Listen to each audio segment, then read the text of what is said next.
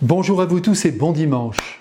Mes frères bien-aimés, aujourd'hui, nous sommes les témoins d'un échange entre Jésus et les prêtres d'Israël et nous allons beaucoup en apprendre. Permettez-moi de rappeler tout d'abord que le Christ fait preuve d'une mansuétude infinie envers les petits, les sans-loi, les pécheurs publics, alors qu'avec les religieux de son temps, imbus d'eux-mêmes, convaincus de posséder toute la vérité sur Dieu, il est d'une dureté incroyable. Non pas parce qu'il a l'intention de les humilier, mais parce qu'il veut, de tout son cœur de rédempteur, les sauver de leur aveuglement en les dégageant de leurs idées étroites, avec le désir de leur révéler comment la sagesse de Dieu doit pénétrer la vie. À de nombreuses reprises dans l'Évangile, nous assistons à cette confrontation entre le Fils de Dieu et le clergé de son Père, qui, hélas, ne donnera pas de grands résultats. Comme le disait Einstein, il est plus facile de briser un atome que de briser un préjugé. Et c'est bien vrai. Donc, ne nous étonnons pas si de notre côté, nous ne parvenons pas à transmettre ce que nous portons en nous de plus précieux. Bien souvent, auprès de ceux que nous rencontrons, nous cherchons à parler de Dieu, à donner des idées sur ce qu'il est, à le présenter tel que la foi nous l'offre, alors qu'il s'agit pour nous, à travers notre seule présence, je l'espère, aimante, respectueuse, écoutante aussi, de faire lever les yeux vers plus grand que l'homme, de disposer l'homme dans la bonne direction. Mais venons-en à l'évangile où Jésus, fidèle à sa pédagogie d'enseignement, qui n'a rien de didactique, offre une parabole simple comme la vie. Elle met en scène aujourd'hui deux jeunes hommes invités par leur père à se rendre dans les vignes pour y travailler. Le premier dit non, mais se reprend et s'y rend.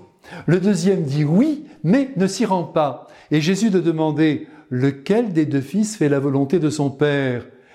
Les grands prêtres qui ont le sens du devoir et qui, sans nul doute, vénèrent l'obéissance, on ne va pas tout leur enlever, répondent d'un seul cœur, eh bien c'est le premier. Et en cela, ils ne se trompent pas. Alors Jésus tout de suite transpose en balançant, et ce n'était pas prudent, une vérité que ces gens bien pensants ne pouvaient pas admettre. Et cette vérité, il faut que vous comme moi, nous la gravions en nous les prostituées et les publicains vous précéderont dans le royaume de Dieu. C'est une affirmation du Christ à prendre au pied de la lettre. Car là, ce n'est pas une image, une histoire inventée, c'est une réalité qui vaut encore aujourd'hui. Dans le ciel de Dieu, les prostituées, c'est-à-dire des femmes de mauvaise vie, mais au cœur bon et sensible, à la présence et à la voix de Dieu, ainsi que les publicains qui bien souvent volaient leurs frères, eh bien, ils sont tous canonisés par le Christ. Pourquoi?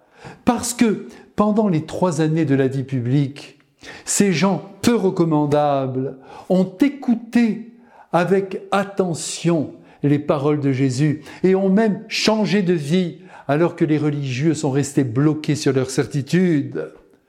Aujourd'hui encore, ceux d'entre les hommes qui paraissent les plus éloignés du Christ en sont peut-être les plus proches.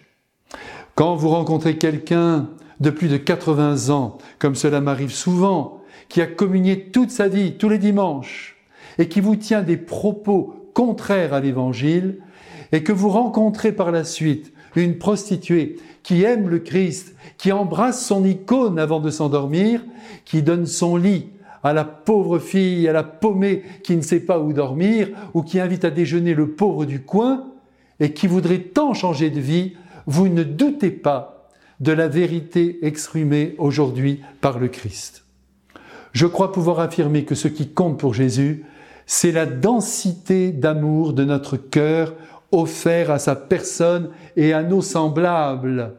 C'est notre générosité, oh que j'aime ce mot, notre bonté envers tout homme, c'est notre volonté de nous convertir tous les jours à la beauté de l'Évangile en tentant de mettre à mort nos égoïsmes, nos petites idées, nos duretés de cœur. Voilà ce qui plaît au Christ. Béni, soyez bénis. Amen.